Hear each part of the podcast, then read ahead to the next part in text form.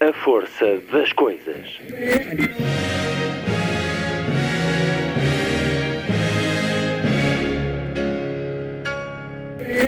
Welcome to the 109th last night of the proms.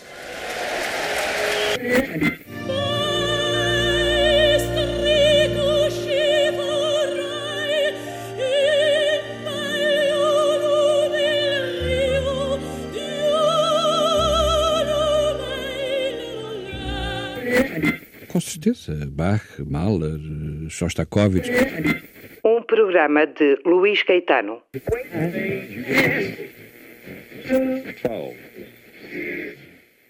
Dois poetas, 200 anos.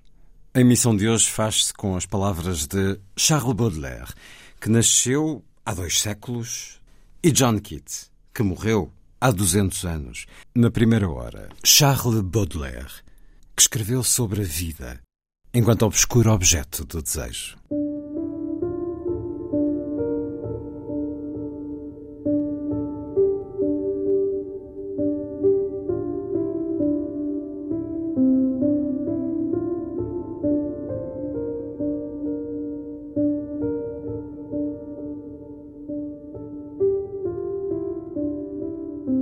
Encontrei a definição do belo, do meu belo. É algo ardente e triste, algo um pouco vago, deixando caminho à conjetura. Vou, por assim dizer, aplicar as minhas ideias a um objeto sensível, ao objeto, por exemplo, mais interessante da sociedade, a um rosto de mulher, uma cabeça sedutora e bela, uma cabeça de mulher, quero dizer, é uma cabeça que faz sonhar ao mesmo tempo, mas de uma maneira confusa, em volúpia e em tristeza, que comporta uma ideia de melancolia, de lassitude, até de saciedade, ou seja, uma ideia contrária, isto é, um ardor, um desejo de viver, associados a uma amargura refluente, como que vinda de privação ou de desesperança. O mistério, o pesar, pertencem ao belo.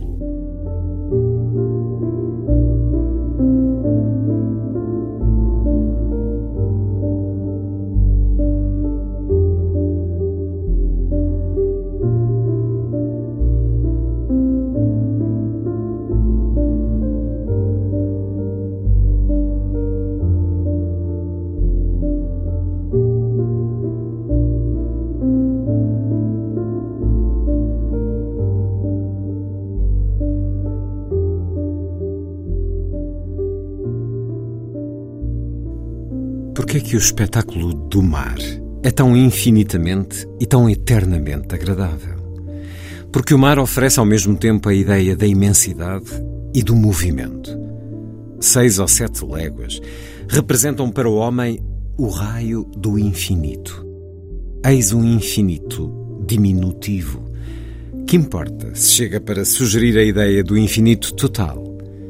12 ou 14 léguas de líquido em movimento bastam para dar a mais elevada ideia de beleza que oferecida seja ao homem no seu habitáculo transitório.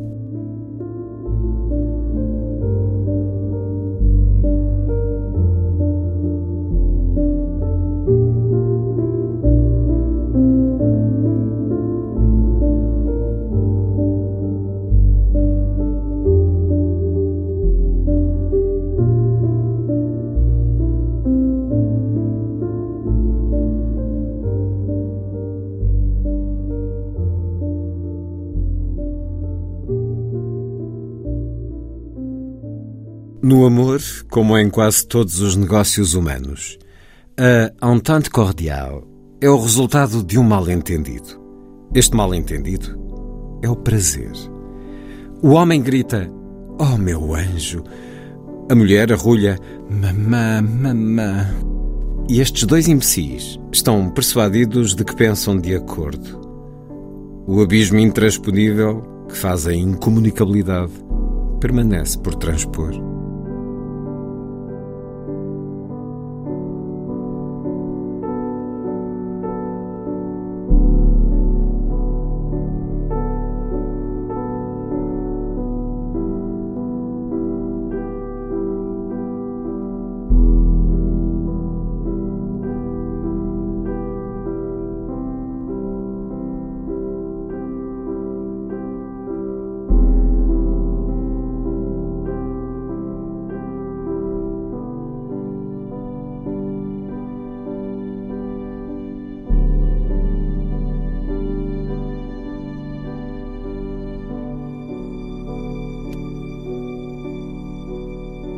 Música dá a ideia do espaço.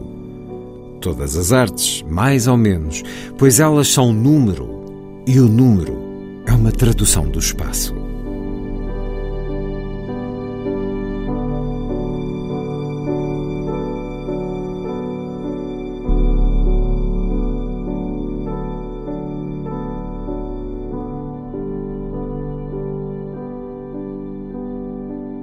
Muito criança senti no coração dois sentimentos contraditórios: o horror da vida e o êxtase da vida. É bem ao gosto de um preguiçoso nervoso.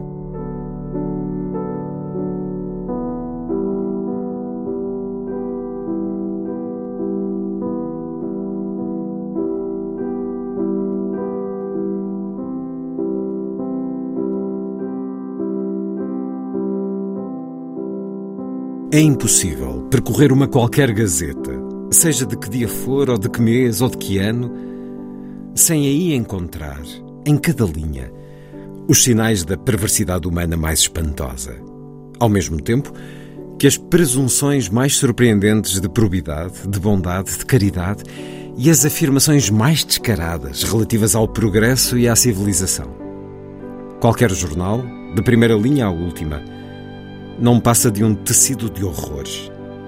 Guerras, crimes, roubos, impudícias, torturas, crimes dos príncipes, crimes das nações, crimes dos particulares, uma embriaguez de atrocidade universal. E é com este repugnante aperitivo que o homem civilizado acompanha a sua refeição de todas as manhãs. Tudo neste mundo transpira o crime. O jornal, a muralha e o rosto do homem. Não compreendo que uma mão pura possa tocar num jornal sem uma convulsão de asco.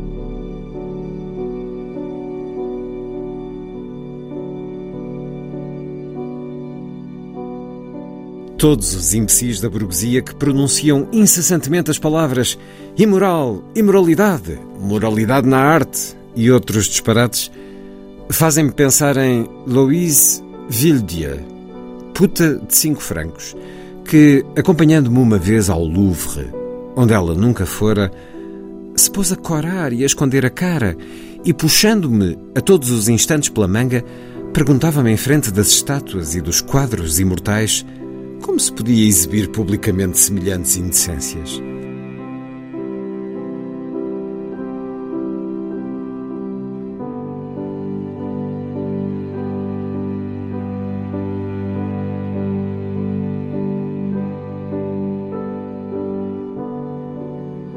Faz, todos os dias, o que querem o dever e a prudência. Se trabalhasses todos os dias, a vida ser-te-ia mais suportável. Trabalha seis dias sem descanso.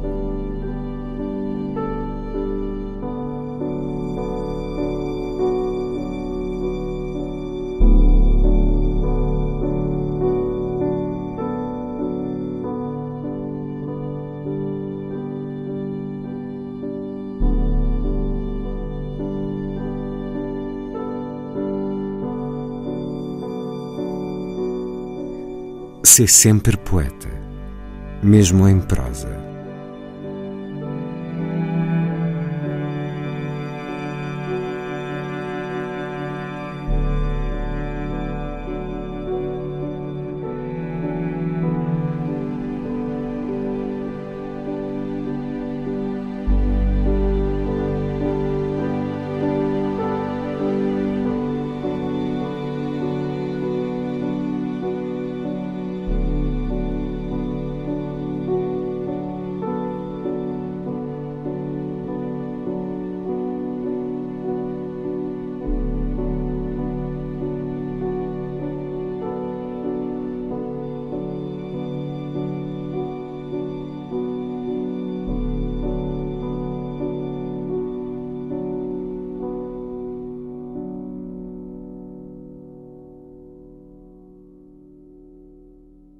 Certos de O Meu Coração a Nu, precedido de Fogachos. Charles Baudelaire, na tradução de João Costa, edição Guimarães, músicas de Max Richter.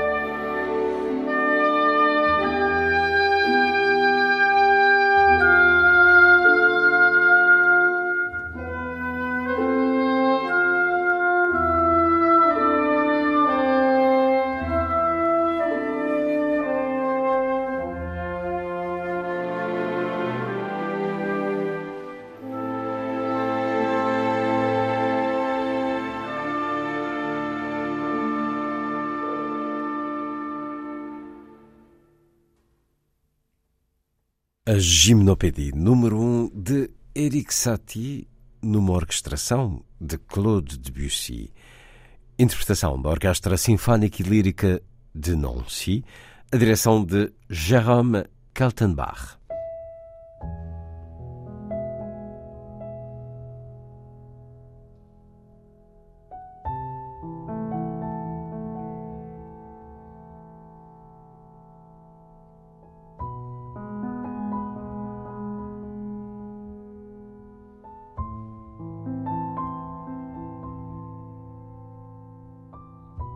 O estrangeiro. Quem é que tu amas mais? homem enigmático, diz: O teu pai, a tua mãe, a tua irmã ou o teu irmão? Eu não tenho pai, nem mãe, nem irmã, nem irmão. Os teus amigos? Usas uma palavra cujo sentido me é até hoje desconhecido. A tua pátria? Ignoro em que latitude fica. A beleza? A malaia de boa vontade, deusa e imortal. O ouro? Odeio, como vós odiais a Deus. Bom, o que é que tu amas então, extraordinário estrangeiro? Eu amo as nuvens, as nuvens que passam. Além além, as maravilhosas nuvens.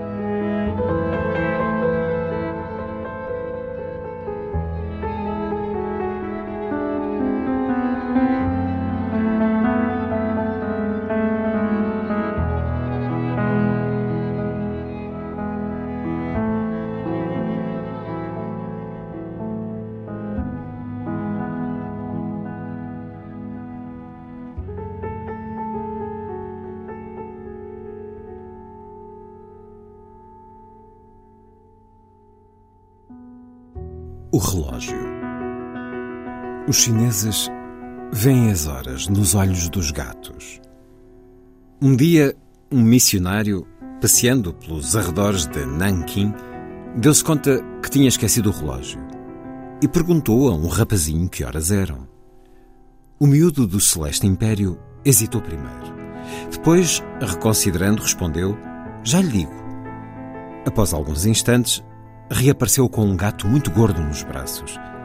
E olhando, como se diz, olhos nos olhos, afirmou sem hesitar: Ainda não é bem meio-dia. O que era verdade.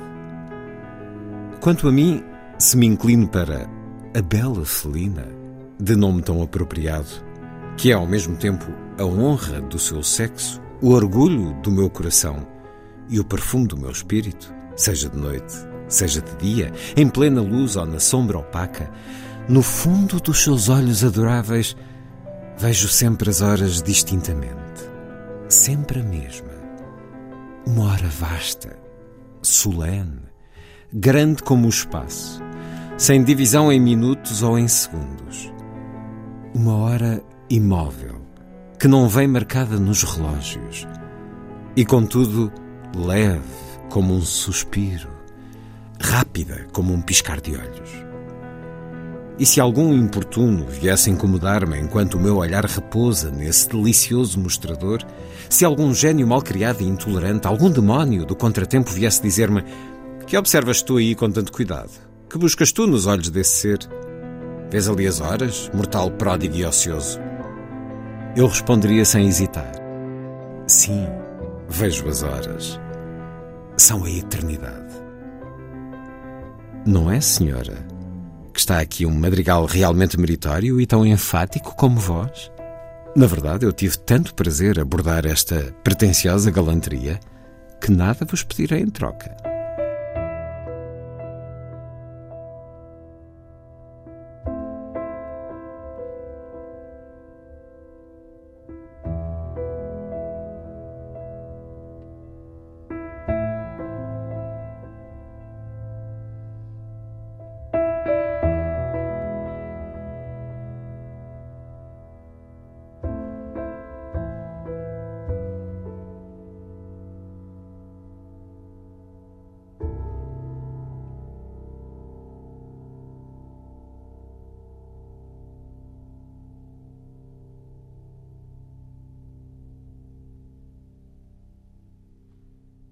Estrangeiro e O Relógio, de O Spleen de Paris. Charles Baudelaire, na tradução de Jorge Fazenda Lourenço, edição Biblioteca Editores Independentes. Música de Ludovico Einaudi, Seven Days Walking. 9 de abril de 1821, 200 anos do nascimento de Charles Baudelaire.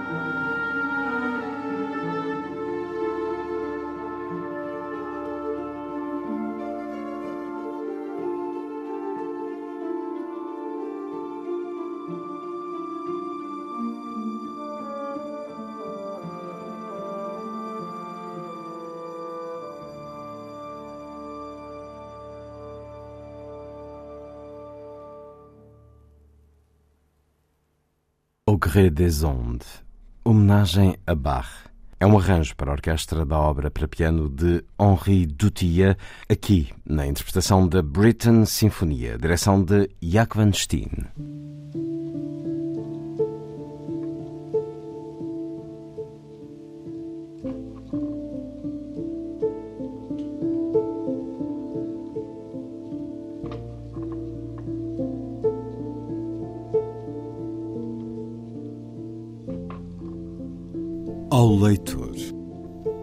Estupidez, o erro, o pecado, a avareza lavram-nos os corpos e ocupam-nos a alma. E alimentamos os nossos ternos remorsos, como os mendigos perpetuam os seus vermes. No pecado, obstinados, mas fracos, contritos, assaz compensamos as nossas confissões. E alegres, voltamos a enfiar-nos na lama, julgando a choros vis lavar nossos borrões. À cabeceira do mal, Satã Trimegisto embala sem pressa a nossa alma encantada. E o metal precioso da nossa vontade é pulverizado pelo químico doto. É o diabo que ata os fios que nos movem. Em tudo o que repugna entrevemos encantos. Um passo por dia, com destino ao inferno, sem repulsa vamos pelas trevas que fedem.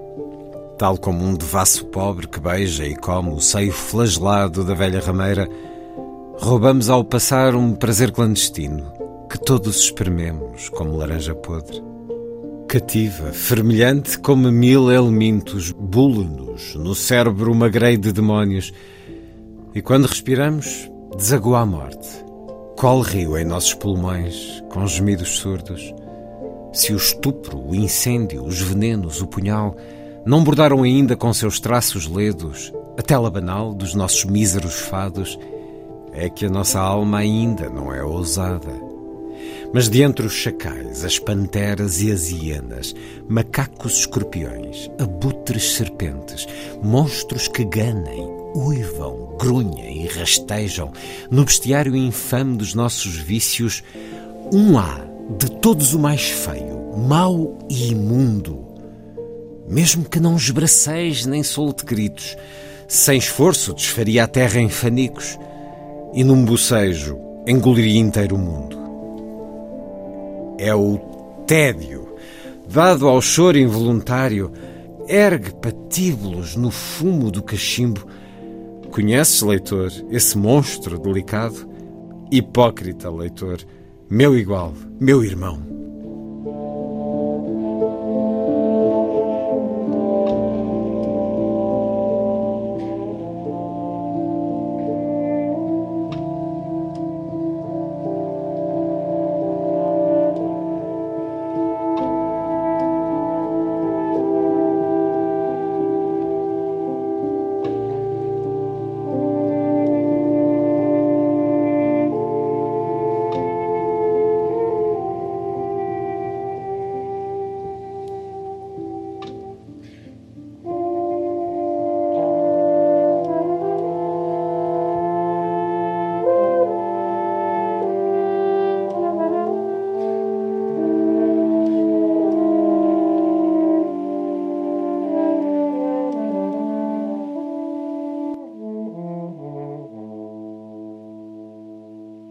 Charles Baudelaire As Flores do Mal. Tradução de João Moita. Edição Relógio d'Água. Música de Olafur Arnolds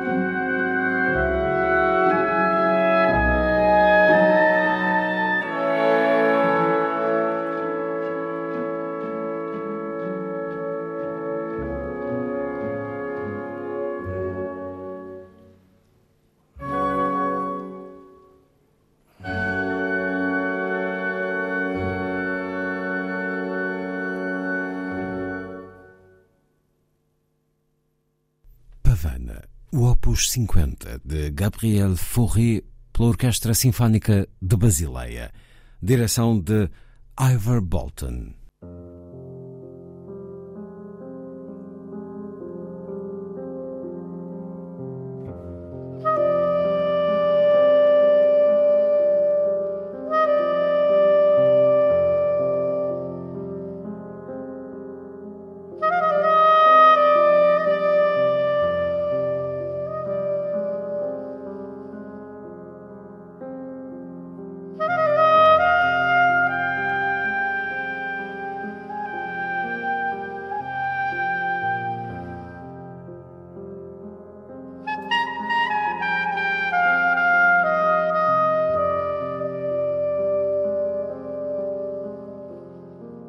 O sol oprime a cidade com a sua luz vertical e terrível.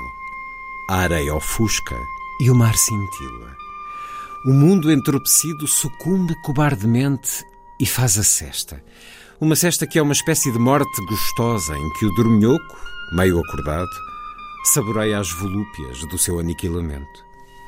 No entanto, Doroteia, altiva e forte como o sol, avança pela rua deserta único ser vivo àquela hora sob o imenso azul, fazendo na luz uma mancha brilhante e negra. Avança, balançando suavemente o tronco muito fino sobre as ancas muito largas. O vestido de seda justo, de um tom claro e rosa, sobressai vivamente nas trevas da sua pele e molda-lhe com precisão a cintura comprida, as costas cavadas e o peito bicudo. A sombrinha vermelha, tamizando a luz, projeta-lhe no rosto sombrio o disfarce sangrento dos seus reflexos. O peso da enorme cabeleira quase azul puxa-lhe para trás a cabeça delicada e dá-lhe um ar triunfante e preguiçoso. Pesadas arrecadas gorjeiam secretamente nas pequeninas orelhas. De tempos a tempos, a brisa do mar levanta-lhe pela ponta a saia flutuante e mostra-lhe a perna luzidia e soberba. E o seu pé, semelhante aos pés das deusas de mármore que a Europa fecha nos museus, imprime fielmente a sua forma na fina areia. Porque Doroteia é tão prodigiosamente coquete que o prazer de ser admirada excede nela o orgulho da alforria. E, embora livre, caminha descalça. Avança assim harmoniosamente, feliz por viver e sorrindo um branco sorriso, como se avistasse ao longe no espaço um espelho refletindo o seu andar e a sua beleza.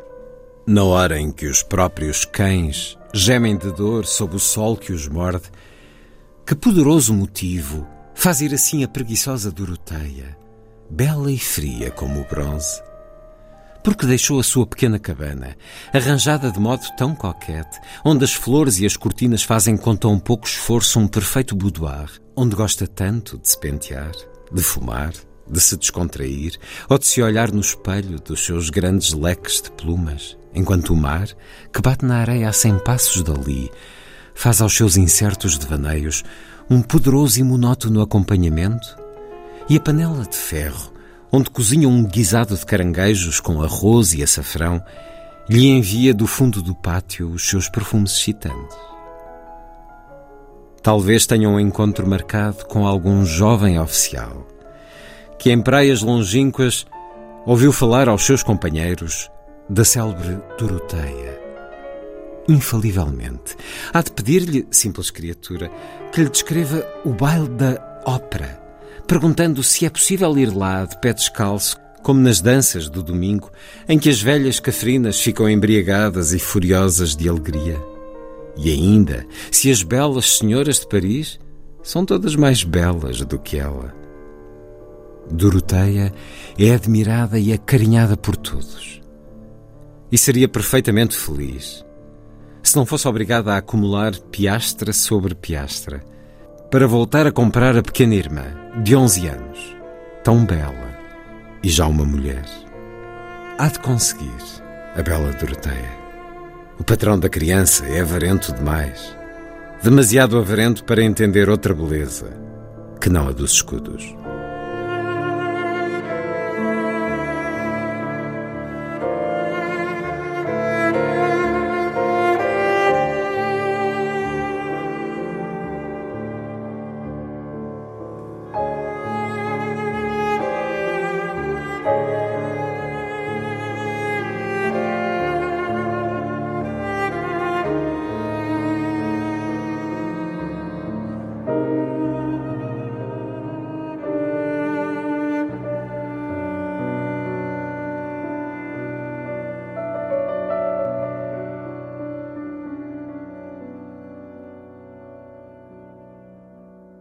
A Bela Doroteia, de Spleen de Paris, Charles Baudelaire, com tradução de Jorge Fazenda Lourenço, Biblioteca Editores Independentes.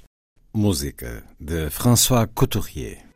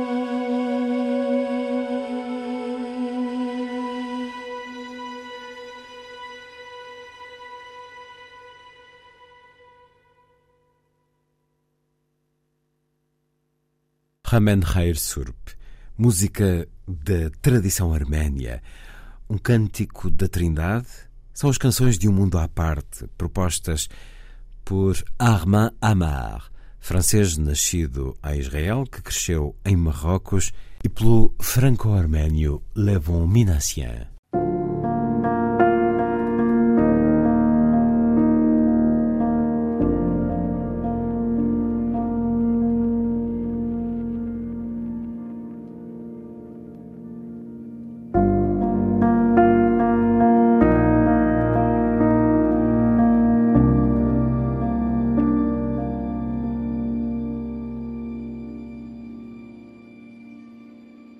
Alegrias profundas do vinho. Quem não vos conheceu? Todo aquele que teve um remorso a acalmar, uma recordação a evocar, uma dor a afogar, um sonho a efetuar. Toda a gente, enfim, vos invocou. Deus misterioso escondido nas fibras da vinha. Como são grandes os espetáculos do vinho, iluminados pelo sol interior. Como é verdadeira e ardente essa segunda juventude que o homem a ele vai beber. Mas como são temíveis igualmente as suas volúpias fulminantes e os seus encantos enervantes. E no entanto, dizei-me com toda a consciência, juízes, legisladores, homens de sociedade, vós todos, que a felicidade torna amáveis, a quem a fortuna torna a virtude e a saúde fáceis, dizei-me qual de vós terá a coragem implacável de condenar o homem que bebe do gênio? Aliás, o vinho nem sempre é esse terrível litador seguro da sua vitória e que jurou não ter dó nem piedade. O vinho é semelhante ao homem. Nunca se sabe a que ponto se pode estimá-lo e desprezá-lo, amá-lo ou odiá-lo. Nem de quantas ações sublimes ou de proezas monstruosas ele é capaz. Não sejamos, pois, mais cruéis para com ele do que somos para conosco próprios. E tratemo-lo como nosso igual.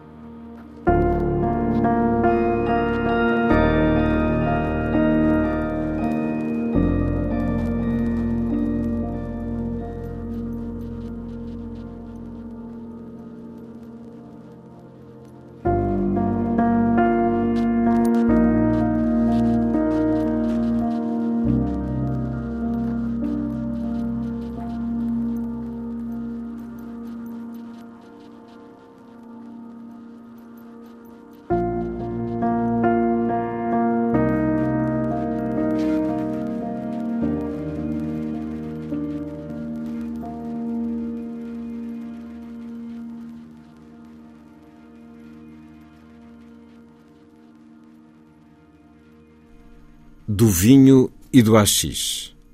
Charles Baudelaire. Tradução Magda Bigote de Figueiredo. Colares Editora. A música de Johan Johansson.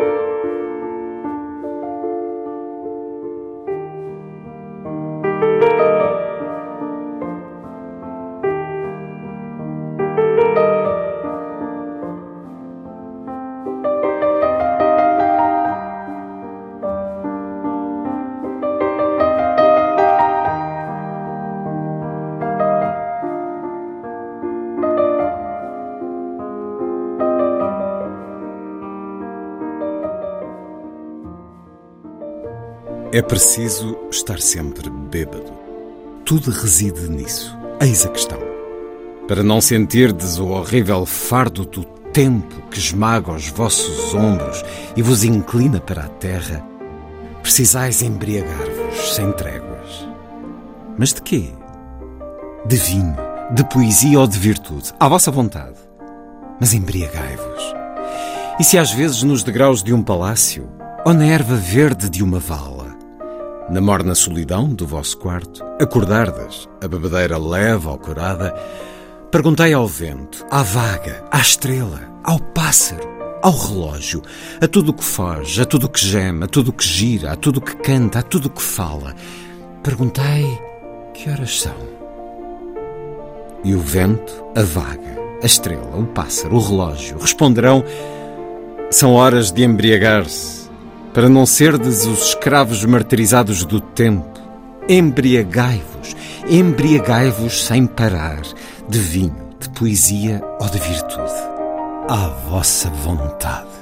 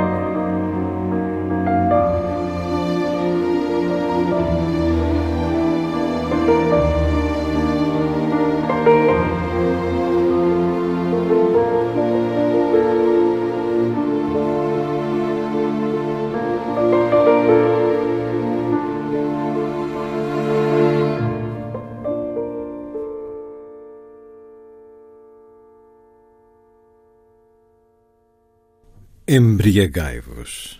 O Spleen de Paris, de Charles Baudelaire. Tradução de Jorge Fazenda Lourenço. A música de Alexis French.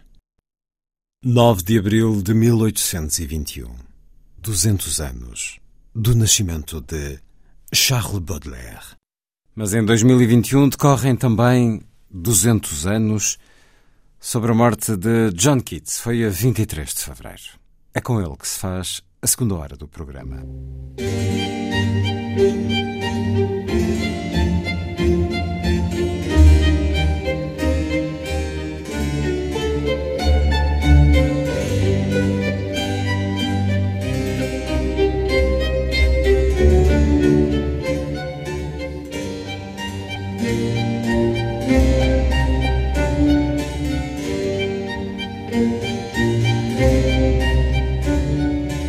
A força das coisas.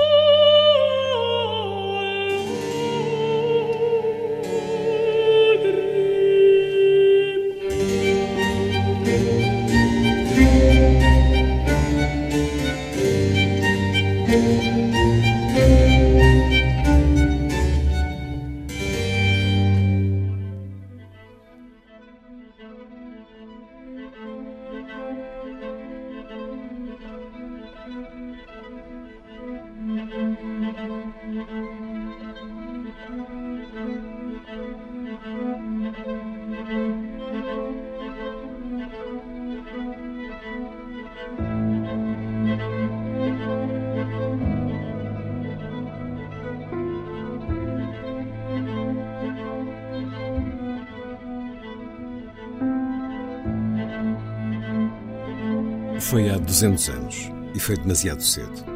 John Keats tinha 25 anos e tuberculose.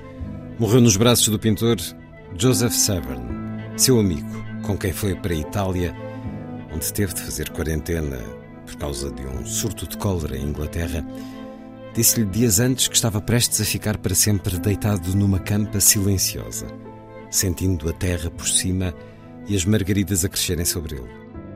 Na lápide, John Keats deixou instruções para que constasse: aqui repousa aquele cujo nome foi escrito na água. É isso que leem ainda hoje aqueles que visitam o seu túmulo, em Roma, cidade para onde foi na procura de um clima que o ajudasse a melhorar. Foi sempre senhor das palavras. Definiu como grande capacidade do ser humano a de caminhar na incerteza, sem ressentimentos ou juízos rápidos ou preconceitos. Chamou-lhe capacidade negativa, por oposição ao imperativo de antecipar tudo, da angústia do que há de vir, das ânsias de controle. Na sua vida curta, Keats viu vários dos seus morrer de tuberculose, como lhe viria a acontecer e isso contribuiu para o seu sentido da incerteza. Algo que encontra eco nos dias que atravessamos. John Keats nasceu em Londres, a 31 de outubro de 1795. Um dos poetas mais lidos e amados do movimento romântico. Estudou medicina e farmácia, mas a certa altura decidiu dedicar-se à literatura. A tuberculose obrigou-o a afastar-se da mulher da sua vida, Fanny Brown. Morreu há 200 anos, a 23 de fevereiro de 1821.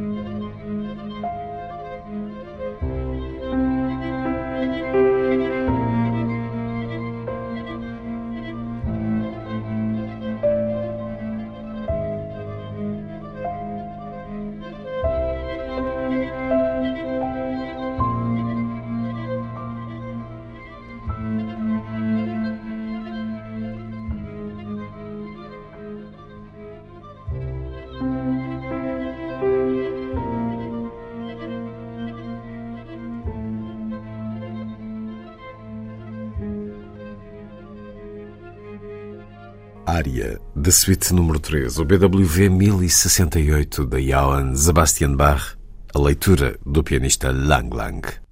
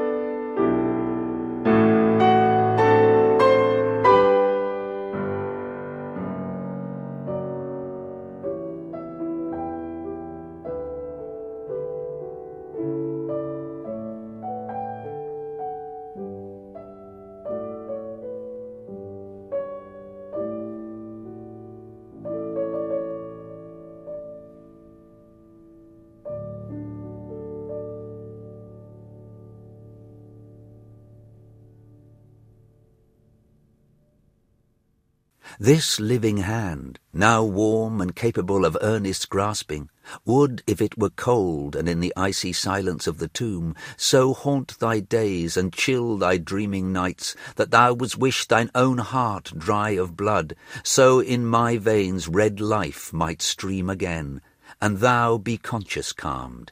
See, here it is. I hold it towards you.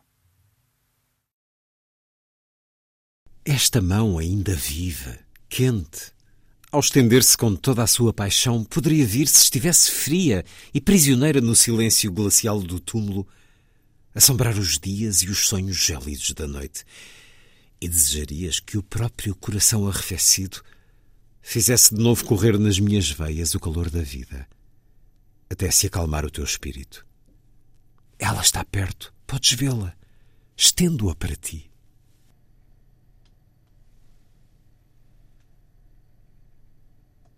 This Living Hand, Esta Mão Ainda Viva. Poema de John Keats, que escutamos primeiro na leitura do ator inglês Richard Mitchley, depois na tradução de Fernando Guimarães.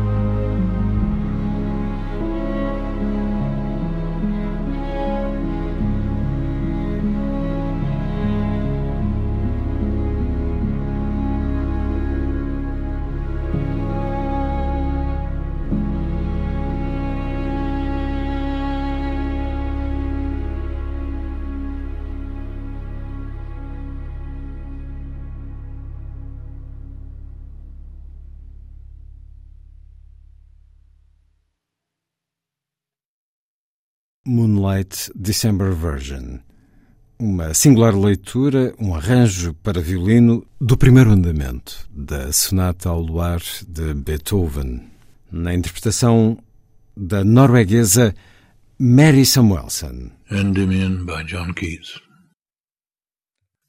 A thing of beauty is a joy forever. Its loveliness increases.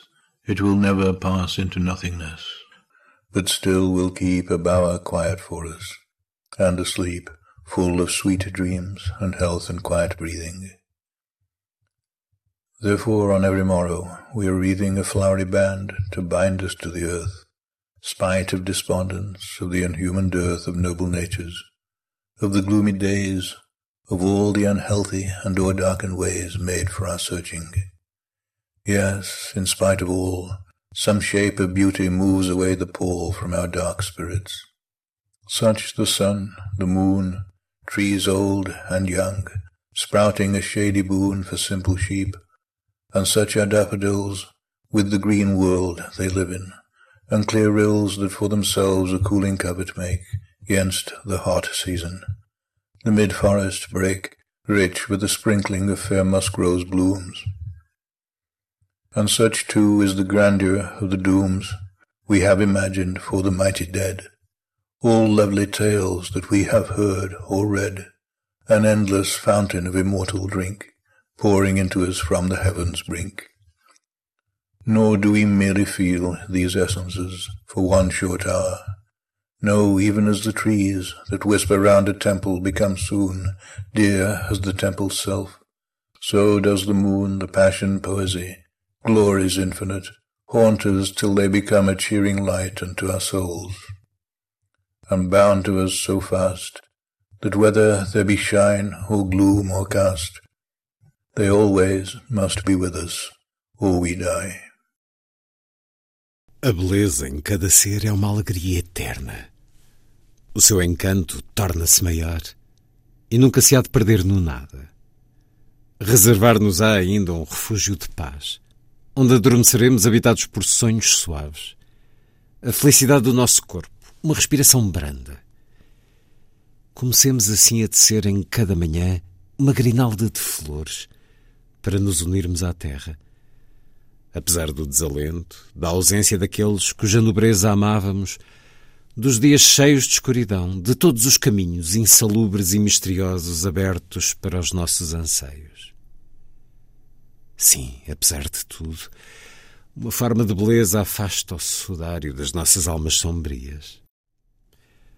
Assim é o sol, a lua, as antigas ou novas árvores, cuja bênção faz germinar a sombra sobre os humildes rebanhos, os narcisos e o mundo verdejante que os cerca, e os límpidos rios que para si criam um docel de frescura durante as estações ardentes, os silvados do bosque enriquecidos pelo belo, nascente esplendor das rosas, e também a magnificência do destino que imaginamos para os mortos poderosos, as histórias encantadoras que lemos ou escutamos, fonte inesgotável de uma imortal bebida que vem do limiar do céu e para nós se derrama. E não é apenas por algumas horas passageiras que nos abandonamos a estas essências. Assim como as árvores murmurando à volta de um templo logo se tornam tão amadas como o próprio templo, também a lua e a paixão da poesia, glórias infinitas, tantas vezes nos assombram até serem uma luz vivificadora da alma e com tanta firmeza nos cingem para que, esteja a brilhar o sol ou se apaguem os céus, elas existam eternamente em nós ou morreremos. Certo inicial de Endymion. A beleza em cada ser é uma alegria eterna. John Keats, na tradução de Fernando Guimarães. Antes, escutamos a leitura em inglês de Tom O'Badlam, Nom de Plume, de um popular recitador.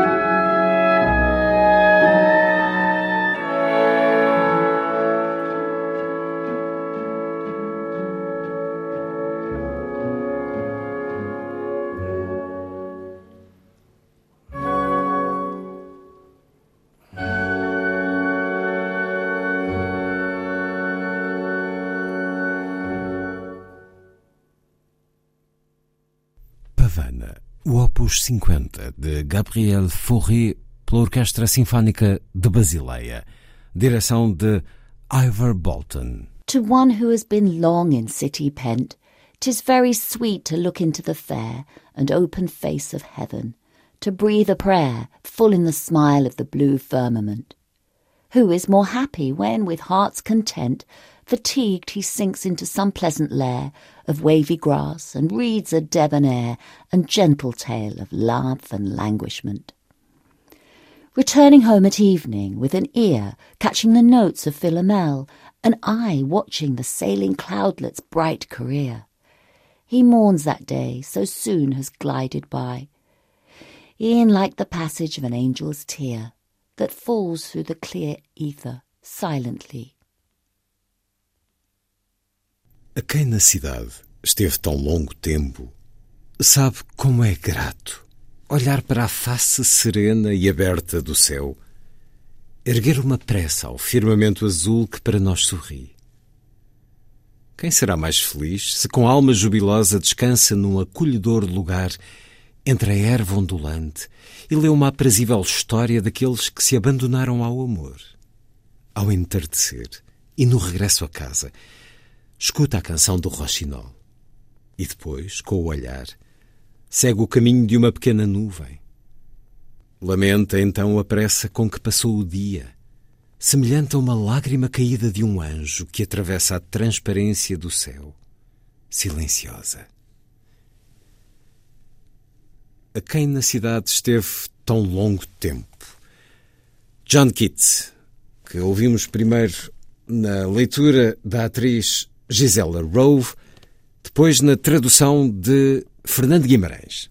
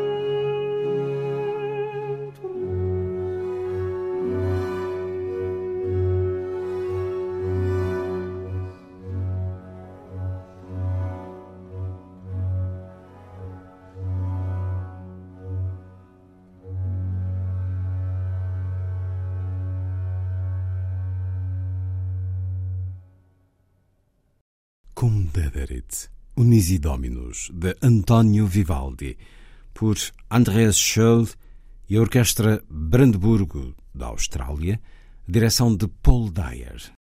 Poucos meses antes de morrer, em dezembro de 1940, F. Scott Fitzgerald gravou uma leitura parcial de Odon Rochinol, de John Keats, aparentemente de memória. O poema de onde retirou o título do seu quarto romance, Tender is the Night, Terna é a Noite, na tradução que tenho em português. Os poemas de Keats acompanharam muitas vezes o escritor e frequentemente serviam-lhe de inspiração no momento. Um dia escreveu à filha que lamentava qualquer poeta que fosse lido depois de Keats. Escutemos essa gravação extraordinária na voz de Scott Fitzgerald, certo de Odon Rochinol, de John Keats. Depois, a leitura do poema na íntegra pelo ator Benedict Cumberbatch e a leitura em português, da tradução de Fernando Guimarães. My heart aches and a drowsy numbness pains my sense as if of hemlock I had drunk or emptied some dull opiate to the drains. A moment since and word it sunk. Tis not from envy thine happy lot, but being too happy in thine happiness, that thou, light-winged dryad of the trees, in some melodious plot of beech and green, and shadows numberless, singest of summer and full-throated ease.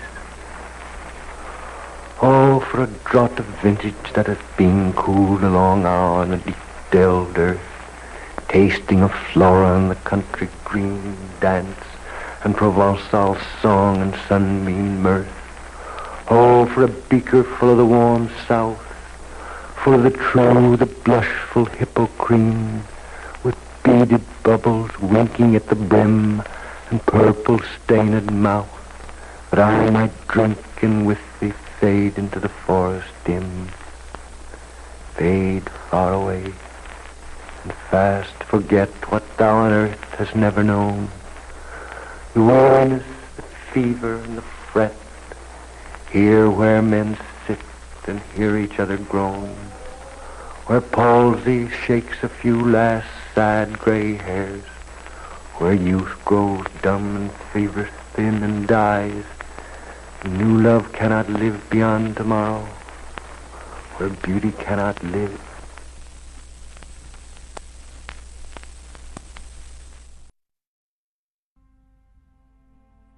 My heart aches and drowsy numbness pains my senses, though of hemlock I had drunk, or emptied some dull opiate to the drains one minute past and Leithwoods had sunk. Tis not through envy of thy happy lot, but being too happy in thine happiness, that thou, light winged dryad of the trees, in some melodious plot of beechen green and shadows numberless, singest of summer in full throated ease. Oh, for a draught of vintage that hath been cooled a long age in the deep delved earth tasting of flora and the country green, dance and provincial song and sunburnt mirth. Oh, for a beaker of the warm south, full of the true, the blushful hippocrene, with beaded bubbles winking at the brim and purple stained mouth, that I might drink and leave the world unseen, and with thee fade away into the forest dim fade far away, dissolve and quite forget what thou amongst the leaves hast never known.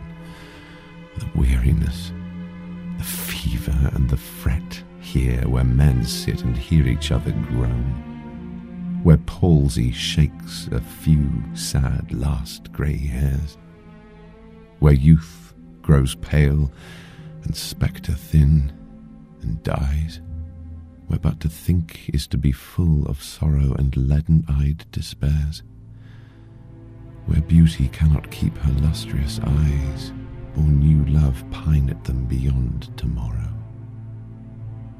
Away, Away, for I will fly to thee, not charioted by Bacchus and his pards, but on the viewless wings of poesy, though the dull brain perplexes and retards. Already thee, tender is the night, and happily the queen moon is on her throne, clustered round by all her starry fays. But here there is no light save what from heaven is with the breezes blown through verdurous glooms and winding mossy ways. I cannot see what flowers are at my feet, nor what soft incense hangs upon the boughs, but in embalmed darkness guess each sweet wherewith the seasonable month endows the grass, the thicket, and the fruit tree wild.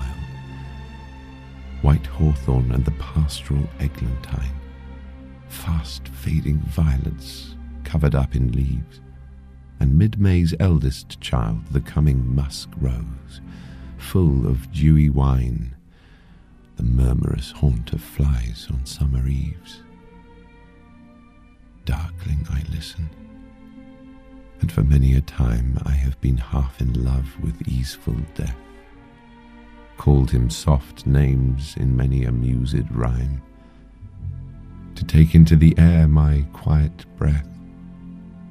Now more than ever seems it rich to die, to cease upon the midnight with no pain, while thou art pouring forth thy soul abroad in such an ecstasy. Still wouldst thou sing, and I have ears in vain. To thy high requiem become a sod. Thou wast not born for death, immortal bird. No hungry generations tread thee down. The voice I hear this passing night was heard in ancient days by emperor and clown. Perhaps the selfsame song that found a path through the sad heart of Ruth when, sick for home, she stood in tears amid the alien corn the same that oft times hath charmed magic casements, opening on the foam of perilous seas in fairy lands forlorn.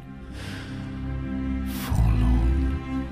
The very word is like a bell to toll me back from thee to my sole self. Adieu. The fancy cannot cheat so well as she is famed to do, deceiving elf. Adieu, adieu.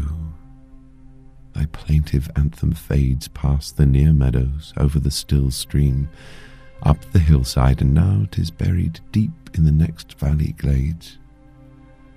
Was it a vision or a waking dream? Fled is that music. Do I wake or sleep?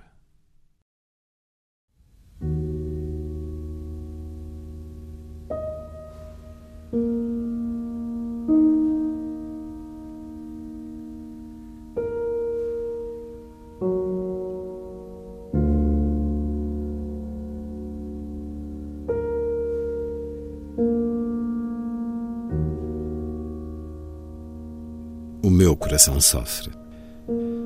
E uma pesada sonolência desce sobre os sentidos. Como se tivesse bebido cicuta ou terminasse agora de esvaziar uma taça com um suco entorpecedor e denso, até me fez perder nas fundas águas do Ledes. Não, não é por ter inveja da tua feliz sorte, mas por participares do seu excesso, que tu, dríada alada e ligeira das árvores, vens com uma intuação tranquila e plena, Cantar o verão num bosque cheio de melodias entre as sombras infinitas e as verdejantes faias. Ah, que eu possa beber um pouco de vinho arrefecida há muito, na terra lavrada e profunda, cujo sabor seja a dança, a deusa flora, a verdura dos campos, uma canção de Provença ou a alegria ardente e solar. Ah, uma taça cheia da brisa quente do sul, cheia da verdadeira e purpúrea hipocrene orlada levemente de pérolas cintilantes que vai tingir os lábios com o seu rubor e que eu possa bebê-la para assim renunciar à vida, desaparecendo contigo por uma floresta obscura. Desaparecer, dissolver-me e esquecer para sempre tudo aquilo que jamais conheceste entre essas folhas: o cansaço, a febre e a inquietação de um mundo onde os homens se reúnem para escutar os seus lamentos, onde a lassidão deixa agitar uns tristes e raros cabelos brancos, a juventude empalidece e morre como delgada sombra. O pensamento nos enche apenas de desgosto ou de uma angústia que começa a pesar sobre os olhos. Aqui, onde já perdeu a beleza ao seu esplendor, ou um novo amor não pode durar mais que uma tarde. Como eu queria partir para longe, voar para ti, não sobre o carro de Baco e os seus leopardos, mas com as asas invisíveis da poesia. Embora vagaroso, o pensamento ainda hesite e se demore. Assim apareço, subitamente, ao teu lado. A noite está calma e, como uma rainha, a lua talvez permaneça no seu trono, cercada por todas as fadas, as estrelas. Mas aqui onde fiquei, nenhuma luz pode brilhar, a não ser a que chega pelo céu com a brisa, através das sombras, nos sinuosos caminhos cheios de musgo. Não posso reconhecer as flores aos meus pés, nem que suave incenso flutua sobre os ramos mas pela noite perfumada, adivinho cada aroma que este mês propício veio entregar aos bosques, à relva, aos frutos das árvores silvestres, ao espinheiro branco e à rosa brava dos prados, às últimas violetas escondidas por entre as folhas e à primogênita de maio, a rosa almiscarada e entreaberta, cheia de vinho orvalhado, onde se acolhem com o seu zumbido as moscas ao chegar o verão. É o que escuto ao escurecer. E muitas vezes apaixonei-me quase pela morte tranquila, pronunciando os seus nomes cheios de serenidade, repetidos no enlevo de tantos poemas, para que se dissipe com ela a minha calma respiração. Seria agora mais do que nunca delicioso morrer, acabar sem sofrimento no meio da noite enquanto derramas a tua própria alma ao longo desse êxtase. Continuarias depois a tua canção mas os meus ouvidos deixariam de a escutar. Alto requiem que se destina a um punhado de terra. Não nasceste para morrer, tu, ave imortal. Gerações ávidas não vêm pisar o teu corpo e o canto que escuto nesta noite fugitiva também foi ouvido outrora por reis e aldeões. Talvez esta seja a mesma harmonia que atravessou o espírito triste de Ruth quando recordava o seu lar e chorava no meio das searas de um país estrangeiro. A mesma que veio encantar tantas vezes as janelas mágicas que se abriram para a espuma de um mar ameaçador, em lendárias terras já perdidas. Perdidas. Esta palavra que ressoa é como um sino que me afasta de ti, entregando-me à solidão. Adeus.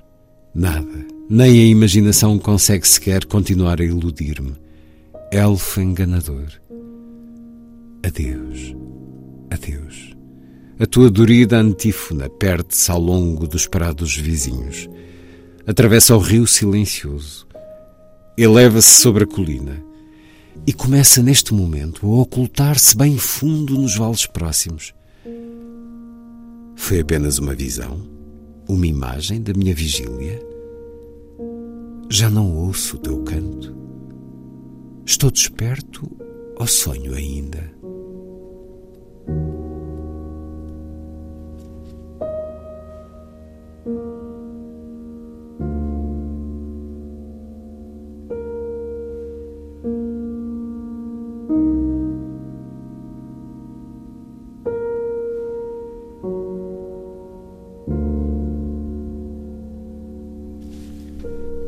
Ode a um Rochinol, de John Keats, tradução de Fernando Guimarães.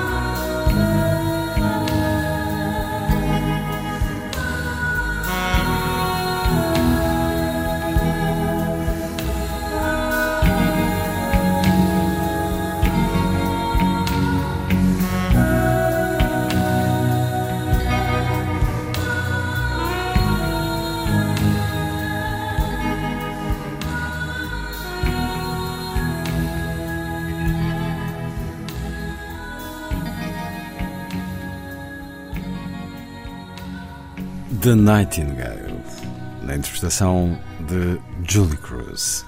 John Keats, 200 anos depois, o poeta inglês morreu a 23 de fevereiro de 1821, na primeira hora do programa. 200 anos depois do nascimento de Charles Baudelaire, duas das mais importantes efemérides deste ano prestes a terminar, recuperadas para a emissão de hoje. Foi a força das coisas. Já a seguir vem aí o Lilliput, um pequeno grande mundo dos livros para os mais novos, percorrido semanalmente por Sandy Gageiro. Assim, obrigado por estar com a rádio. Bom dia, bom fim de semana.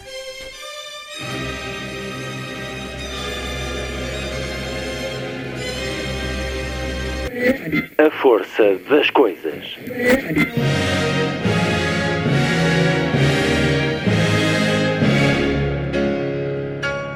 Welcome to the 109th last night of the proms.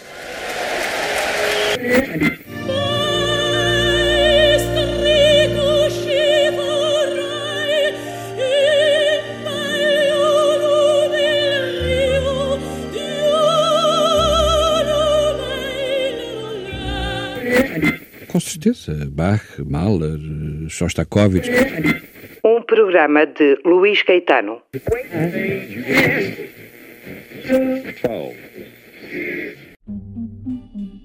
Diz Lilliput. Lilliput, Lilliput. Lilliput.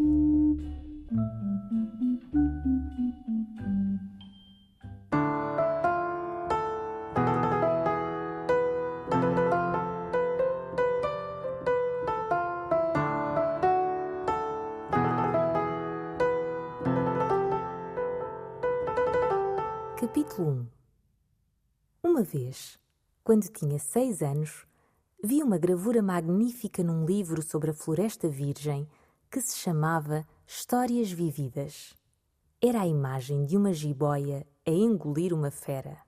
Aqui está a cópia do desenho.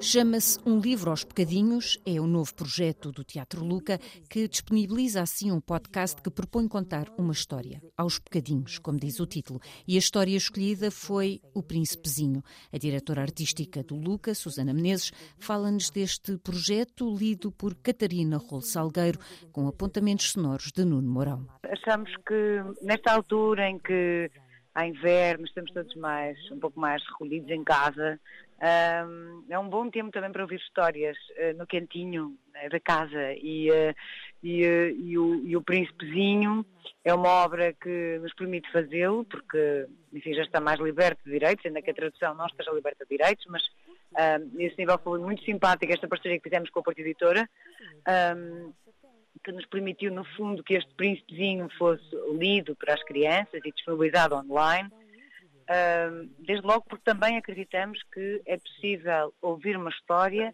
mas ela vem de um livro e por isso é preciso ouvir a história com o livro na mão.